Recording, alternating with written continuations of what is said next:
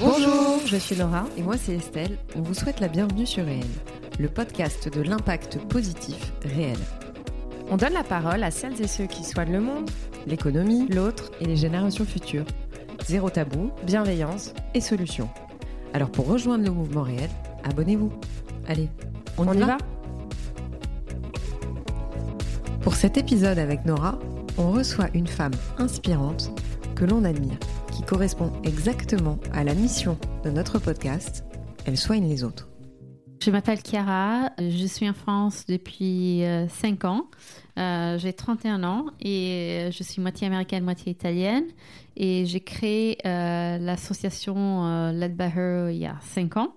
parce que j'avais commencé à travailler dans une grande organisation internationale, la BAIRD, à Londres. Et après quelques années, je me suis rendu compte que je voulais être plus proche du terrain euh, pour travailler sur la cause des femmes d'une façon innovante. Et donc, ça m'a euh, poussé à commencer par les sujets des violences, euh, parce que c'est un tiers. Tout type, tout type de violence. Tout type de violence, voilà, parce que c'est un tiers des femmes dans les mondes qui subissent des violences. Et je pense que si on ne peut pas assurer à une femme d'exister sur cette terre sans, sans subir des violences, il y a très peu d'autres qu'on peut lui promettre. Donc je pensais que c'était l'endroit militant pour commencer et je voulais donner une chance euh, à, ces femmes de se reconstruire euh, via l'entrepreneuriat. Et donc euh, les programmes de cours qu'on a créés avec l'ECP, l'ISEG et beaucoup d'intervenants, qui après a été suivi par beaucoup d'événements, beaucoup d'hackathons, etc. Et aujourd'hui, une, plateforme qui accompagne l'entrepreneuriat féminin au sens plus large et beaucoup d'autres euh, activités, euh, des conférences et des partages de messages que j'ai fait sur ces sujets. D'accord. Donc, euh, vous êtes à Paris? Vous êtes basé à Paris, Led by Her? Oui, oui, oui, tout à fait. Led by Her, une association 1901 ici à Paris. Et euh, jusqu'à présent, notre programme d'entrepreneuriat était, euh, était à Paris. Et avec la plateforme, on, espère de changer d'échelle par, euh, par la technologie et le digital et toucher des femmes dans, dans le monde entier. Et justement, est-ce que tu penses qu'il est plus difficile pour une femme d'être entrepreneur? Euh, oui, je pense qu'aujourd'hui c'est plus difficile et clair, très clairement, il y a beaucoup de statistiques euh, qui les montrent. Et la raison pour laquelle je trouve que c'est difficile, c'est parce qu'il y a euh, beaucoup de beaucoup d'effets qui se produisent dans notre culture qui font en sorte des freins psychologiques. Bah, je pense qu'il y a deux choses. Donc, je pense qu'on peut travailler sur les individus, on peut enlever ces freins, on peut les aider à s'exprimer et réaliser leur projet. Euh, mais je pense qu'il y a aussi des barrières en fait euh, culturelles dans l'environnement qui est pas prêt à accueillir et faire développer les femmes euh, de la même façon que les hommes. Et donc si on change pas aussi l'environnement, c'est difficile de créer une vraie évolution dans les statistiques. Ce qui est incroyable, c'est qu'on a beaucoup de points communs avec Chiara, et notamment notre vision des barrières qui peuvent se dresser sur le chemin d'une femme. Alors, euh, je pense qu'il y a des, beaucoup de barrières aujourd'hui parce que euh, on n'a pas suffisamment de femmes dans certains endroits. Donc, la société s'est construite en fait sans femmes et pas pour les femmes. Mm. Donc, euh, c'est une conséquence. Et, comme, et on trouve beaucoup de mêmes freins dans l'entrepreneuriat, en fait, qu'on retrouve dans les entreprises. Parce que dans l'entreprise, par exemple, les femmes ne sont pas payées comme les hommes. Elles ne retrouvent pas les mêmes postes, elles ne peuvent pas avancer. Et ben, on voit dans l'entrepreneuriat, par exemple, euh, qu'elles n'arrivent pas à avoir assez d'argent pour leur boîte, elles n'arrivent pas à faire évoluer leur boîte. Donc, en fait, beaucoup de choses se répètent. Et je pense que ce que ça nous montre, c'est que les problèmes n'est pas chez les femmes, mais c'est dans, dans, dans l'infrastructure qu'on a autour euh, qui n'est pas adaptée. Et je pense a, si on voit euh, aussi, par exemple, les politiques publiques, bah, qu'est-ce qu'on fait avec la garde d'enfants? Et ça, c'est très important pour les femmes dans l'entrepreneuriat comme dans les, pour les femmes dans, l'entreprise. Et donc, si on ne touche pas tous ces sujets-là et on n'arrive pas, euh, tant que société, à résoudre en fait toutes ces problématiques qu'ont les femmes aujourd'hui, c'est vraiment difficile dans la réalité de les faire avancer. Mm. Et je pense que les freins aujourd'hui sont partout. Donc, en fait, les freins sont à, l'entrée, euh, donc dans les recrutements, dans, vraiment au début. Après, elles sont aussi dans la progression, donc euh, d'une femme dans sa carrière. Donc, je pense qu'il y a des freins en fait tout au long du chemin qui font que les femmes se découragent même avant de commencer et que on a très peu d'exemples aujourd'hui euh, qui, qui montrent où on peut arriver. Mais quand on aura suffisamment euh, d'exemples, en fait, ça va changer toute la culture d'une entreprise ou, ou euh, même dans notre société parce qu'on aura plus de modèles et plus de personnes dans des, dans des positions de pouvoir décisionnaires qui pourront changer les choses. Et elle nous a révélé une règle clé dans l'entrepreneuriat.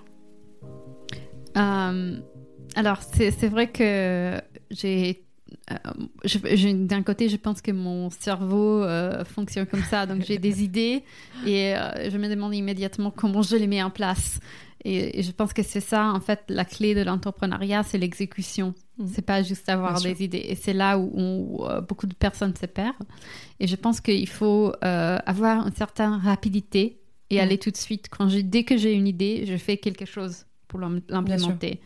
Et ça, ça me permet de peut-être de me tromper, peut-être d'aller plus loin, mais ça me, ça me donne quelque chose tout de suite. Et je pense que c'est ça qui, qui, me motive à aller plus loin et, à, et, à, continuer. Et justement, euh, tu nous le disais en, introduction, euh, tu as commencé ta carrière professionnelle euh, à Londres et tu as créé Light by Her en side project. Et quand est-ce que tu as eu le déclic de te dire je me lance à 100% sur ce projet? Donc, euh, alors, j'ai donc j'avais quitté mon, mon travail euh, à Londres. J'ai réalisé très rapidement en fait que je voulais pas travailler pour une grande organisation parce qu'on avait beaucoup de moyens et donc beaucoup de pouvoir pour mettre en œuvre des choses, mais c'était difficile d'innover euh, parce que en fait on était en train de de faire des projets qui étaient si qui étaient très importants, mais en même temps on n'était pas euh, suffisamment proche du terrain pour savoir quelles étaient les problématiques et comment et trouver d'autres façons de faire. Et, pour ça, je pense que euh, ayant l'association, c'est beaucoup plus simple parce qu'on est à côté du problème, des vrais problèmes des gens, des femmes, tous les jours. Sur le terrain. Exactement. Et donc on les voit en fait.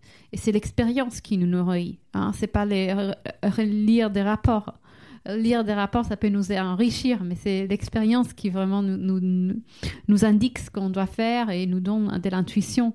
Et donc, euh, et donc je, pense que en voulant faire euh, quelque chose pour aider justement les femmes victimes de violences, je me suis rendu compte que je voulais les aider à trouver une voie par l'entrepreneuriat et euh, pour les amener le plus loin possible. Après, j'ai vu comment faire pour mettre ça en place.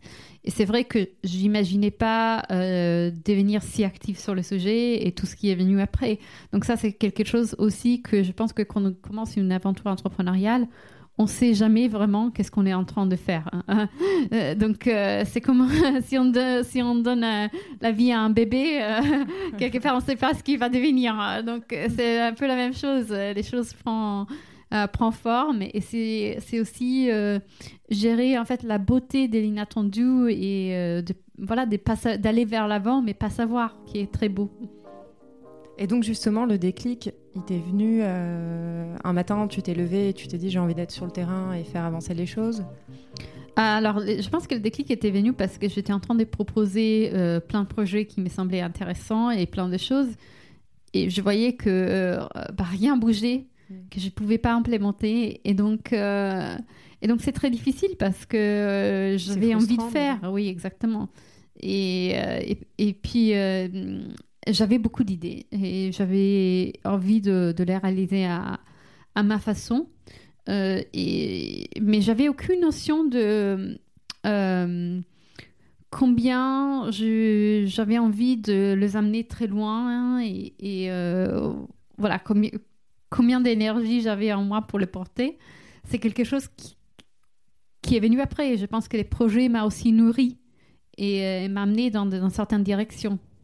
On a aussi euh, lu une de tes, interventions où tu expliques qu'en fait, pour être innovant et proposer des nouvelles solutions, il faut être avant tout sur le terrain et voir de ses propres yeux. Ce n'est pas aux institutions d'innover, mais aux individus, en étant proche des problématiques du terrain. Donc, euh, selon toi, on a compris la dimension euh, de, responsabilisation de chacun, mais il n'y a aucun rôle pour les institutions?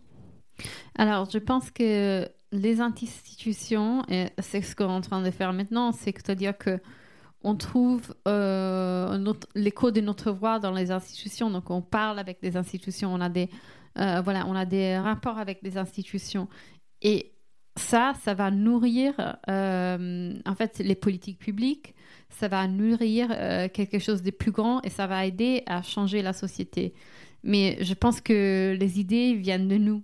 Mhm. Et, donc, euh, les institutions peuvent les porter plus loin, peuvent nous aider en fait à implémenter quelque chose que nous, on a essayé à une échelle micro, à une échelle macro.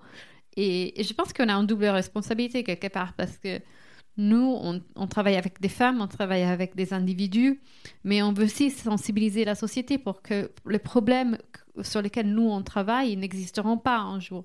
Et, et ça, c'est double aspect, c'est très important. Bien sûr. Euh, justement, pour revenir euh, à Light by Her, est-ce que tu peux nous parler euh, des projets qui t'ont le plus marqué? Oui, donc il y a un projet qui a été porté par une femme de la première promotion. et par promotion, pardon, tu as combien de, de, femmes? Entre 20 et 30. D'accord. Et vous les suivez sur une année? Sur une année, voilà. Donc on When you're ready to pop the question, the last thing you want to do is second guess the ring. At Bluenile.com, you can design a one-of-a-kind ring with the ease and convenience of shopping online. Choose your diamond and setting. When you find the one, you'll get it delivered right to your door. Go to Bluenile.com and use promo code LISTEN to get $50 off your purchase of $500 or more. That's code LISTEN at Bluenile.com for $50 off your purchase. Bluenile.com, code LISTEN. Mentor aussi sur trois ans. Euh, donc, on a une, femme de la première promotion, Julie Abisseg, qui a créé euh, une entreprise qui, dans la tech qui euh, fait connaître des artistes contemporains africains en Europe. voilà, on a quelqu'un d'autre, Valentine Cauchy, qui a créé une entreprise qui s'appelle Yellen Art et elle fabrique des luminaires très très beau. Donc, euh, chaque fois que je donne des présentations et je fais voir un petit film, après, il y a des personnes qui veulent acheter les luminaires. Donc, ils sont tellement euh, magnifiques. Et en fait, elle, réutilise, euh, des calebasses qui sont a en Afrique et qui sont sinon jetées pour en faire des luminaires qu'elle fabrique elle-même. Euh, on a aussi une autre femme, Sandra Besson, qui a ouvert son propre garage et qui était mécanicienne depuis très longtemps. Comment tu choisis les, euh, projets que vous allez accompagner, justement? Euh, Alors, on a un processus de sélection qui consiste en association qui nous oriente des participantes. les participantes postulent sur notre site, lelbyher.org. Et euh, après ça, elles, passent par un entretien individuel et un entretien collectif euh, pour euh, juger la motivation. Donc, on ne va pas aller sur des critères de CV, etc. Mais on va s'assurer que la personne veut vraiment être là et qu'elle veut vraiment apporter et donner au groupe. Parce qu'il y a aussi une collective et une dynamique qui s'est créée, qui est très, très importante. Et donc, chaque individu est aussi important pour les groupes. Au sein de son association, elle a sa propre définition de l'entrepreneuriat. Après, moi, je pense aussi que nous, on voit l'entrepreneuriat d'une autre façon. Donc, on voit l'entrepreneuriat euh, comme une sorte d'enseignement de vie. Euh, donc, on devient d'abord entrepreneur de soi, entrepreneur de sa propre vie, et donc leader. Et on a, en fait, ce qu'on leur redonne aux femmes, et beaucoup de femmes n'ont pas ça, c'est le choix. Donc, de décider qu'est-ce qu'elles veulent faire de leur propre vie. Et donc, elles se réapproprient quelque part de ce choix. Et ça, c'est la première et l'étape la, la plus importante. Et quand on lui parle de confiance en soi, oui, oui. Et après, moi, je pense que c'est devenu un marché de dire aux femmes qu'elles n'ont pas confiance. C'est ça. Euh, et, donc, euh, et moi, je, donc, je déteste ces mots confiance parce que c'est toujours associé aux femmes, en fait, les manques. Et je pense qu'en fait, c'est pas du tout de la confiance, c'est de la connaissance de soi. Hein, et je pense que c'est très, très différent. Mais si on dit ça, on n'a pas un marché. Donc, mm, oui, parce que quand on sait qui on est et on connaît, on, est, euh, on connaît notre propre potentiel. Euh, ben, alors euh, rien peut nous arrêter parce qu'on on sait ce qu'on veut, on sait, on, on sait ce qu'on a dedans. Et je pense que tout commence par là. En fait, la confiance, c'est, c'est pas quelque chose qui va venir de l'extérieur. Et euh, justement, euh, vous choisissez des, des, mentors au sein de, de Led by Her qui vont, qui vont assister ces femmes dans leur projet de création de société. Comment vous les sélectionnez? Euh, alors, euh, toutes les personnes qui sont intéressées à devenir mentor peuvent postuler sur notre site euh.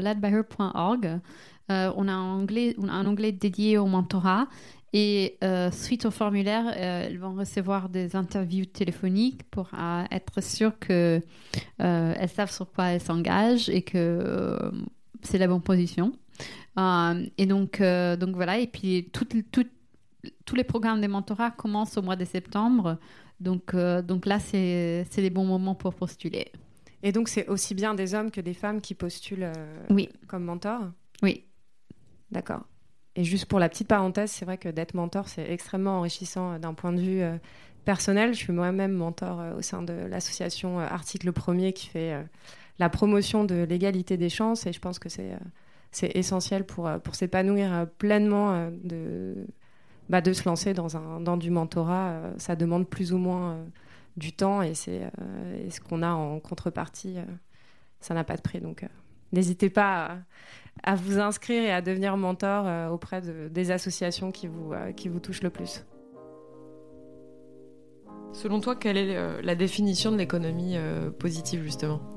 Alors, c'est moi je pense qu'il y a hmm, donc je vois ça dans un sens très, large, hein, parce que je pense que ce, qui, ce que le projet Led by Her m'a euh, m'a apporté en fait, comme vision du monde, c'est qu'on a besoin euh, de tout le monde pour changer le monde. Donc je pense que l'économie positive, euh, ça représente nous, les acteurs de terrain, mais on a besoin de tout un écosystème pour changer les choses et faire bouger les lignes. Donc, euh, les, euh, organisations internationales, les écoles de commerce, euh, les entreprises et, tous les individus qui font, partie de ça. Donc, moi, je pense que pour l'économie positive, ça, représente ces, acteurs de changement aussi, mais aussi tout l'écosystème qui fait euh, que les acteurs de changement puissent exister et, euh, rendre euh, leur action efficace. Pour lancer Led by Her, Chiara a trouvé des partenaires absolument clés. je dirais que nous, on a beaucoup reçu des écoles de commerce quelque part. on a reçu un programme pédagogique, on a reçu des salles, on a, on a reçu des, des, professeurs, donc un enseignement aussi. Et sans ça, j'aurais jamais pu construire mon, mon, programme. Mais je pense que euh, les femmes qui sont rentrées par leur porte les ont aussi beaucoup changé et transformées. Donc, je pense que c'est du gagnant-gagnant mm. parce que euh, ils ont été exposés à des nouvelles problématiques, à des nouvelles personnes qui étaient différentes que les étudiants que, que avaient d'habitude et qui les ont aussi profondément changés et elles ont changé leur vision de faire, leur vision d'être enseignant peut-être aussi. Euh, et, donc, euh, je pense que c'était un apprentissage qu'on a fait euh, le deux ensemble, l'association et l'école. Mm. Et je pense que ça, c'est un, un, assez beau mélange, en fait, qu'on ne voit pas assez souvent et, et qu'on devrait expérimenter plus. Et aux États-Unis, c'est euh, assez courant ou, euh, tu vois ce pont entre les associations euh, et les écoles prestigieuses? Je pense qu'il y a, au sein de, des au sein des, des, universités américaines, il y a une vie associative qui est très riche en fait, et donc qui est très liée à l'école. Et c'est très très important pour les étudiants. Donc il y a beaucoup plus de, de ce type d'échanges euh, que, que ici. Oui, voilà. Mm-hmm. Et je pense que c'est aussi parce qu'on apprend d'une façon différente et, euh, et la façon d'apprendre aux États-Unis, c'est beaucoup plus une démarche individuelle, entrepreneuriale, euh, plus concentré sur l'individu. Oui, et donc on fait aussi en dehors de l'école. Exactement, euh, on s'investit. Sur son temps libre, etc. Bien sûr. Exactement. Donc c'est tous, tous dans, dans lesquels l'étudiant s'investit. Ça peut être les études, ça peut être des activités à côté. Mm. Et, et tout ça fait l'individu. Est-ce que tu pourrais nous parler un petit peu du projet de plateforme que tu as lancé avec Capgemini? Oui, donc on vient de lancer euh, il y a une toute petite semaine euh, notre nouvelle plateforme euh, qui s'appelle foundherlab.com et euh, en fait qui est une plateforme qui aide les entreprises à se mobiliser autour de l'entrepreneuriat féminin. Donc notre objectif, c'est de créer des communautés euh, locales euh, en mobilisant des entreprises et des individus pour donner un accompagnement aux femmes entrepreneurs au niveau local. Euh, parce qu'on constate que ce qui manque le plus aux femmes entrepreneurs, ce sont les compétences et les réseaux. Et donc, essayer de répondre à ces deux besoins. Donc, comment est-ce que ça marche concrètement? Une femme entrepreneur s'inscrit, elle dit j'ai un besoin, par exemple, de, quelqu'un qui me réalise mon business plan en trois heures. Elle sera matchée avec quelqu'un dans une entreprise qui euh, fera ça pro bono et qui aura les compétences euh, de le faire. Donc c'est moins du mentorat, mais plus une expertise sur, un, sur une problématique propre. Oui, oui, ce qui permet en fait aux femmes d'accéder à beaucoup de compétences parce qu'un jour on a besoin euh, de quelqu'un qui réalise notre business plan et, demain on a besoin de quelqu'un qui nous aide à créer un plan marketing ou un plan com. Euh, donc on s'est rendu compte qu'en fait les, femmes entrepreneurs avaient beaucoup des, besoins euh, assez différents l'un de l'autre euh, tout au long du chemin et surtout au début euh, parce qu'au début on est seul et on doit tout apprendre. Euh, on aimerait savoir si toi aujourd'hui tu te considères comme heureuse. Euh, alors je suis, euh, je suis très heureuse parce que j'ai l'impression que enfin je fais ce que je veux de ma vie et, que j'ai le choix chaque jour. En fait, tout ce que je fais, c'est mon choix. Donc de le faire. Donc ça, ça pour moi, c'est les plus grands pouvoirs dans la vie. Et, euh, et, donc, euh, et donc, j'ai profite de, plein de choses. Et en ce moment, je voyage beaucoup euh, et j'ai la chance de rencontrer énormément de personnes en fait qui me donnent des nouvelles perspectives sur la vie, sur mon travail, etc. Et pour moi, ça c'est d'une immense richesse. Et, je veux continuer à partager cette vision et la, faire grandir. Donc, ça me donne plein de perspectives nouvelles pour l'avenir. Merci Cara. Merci Cara. Merci à vous. Avant de vous quitter, sachez que vous pouvez retrouver toutes les notes du podcast sur le site www.réel.fr. Si vous voulez nous proposer des idées d'interview, nous poser des questions, réagir, participer à l'aventure, n'hésitez pas à nous contacter. On espère sincèrement que cette interview vous a plu et qu'elle vous donnera envie de vous abonner. Et surtout, n'oubliez pas de nous mettre 5 étoiles. À très vite pour un prochain épisode.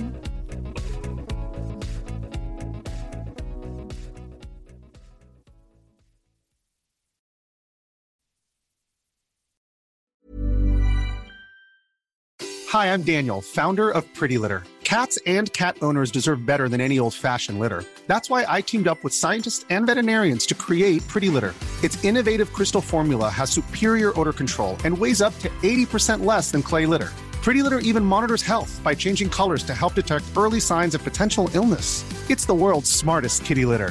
Go to prettylitter.com and use code ACAST for 20% off your first order and a free cat toy. Terms and conditions apply. See site for details.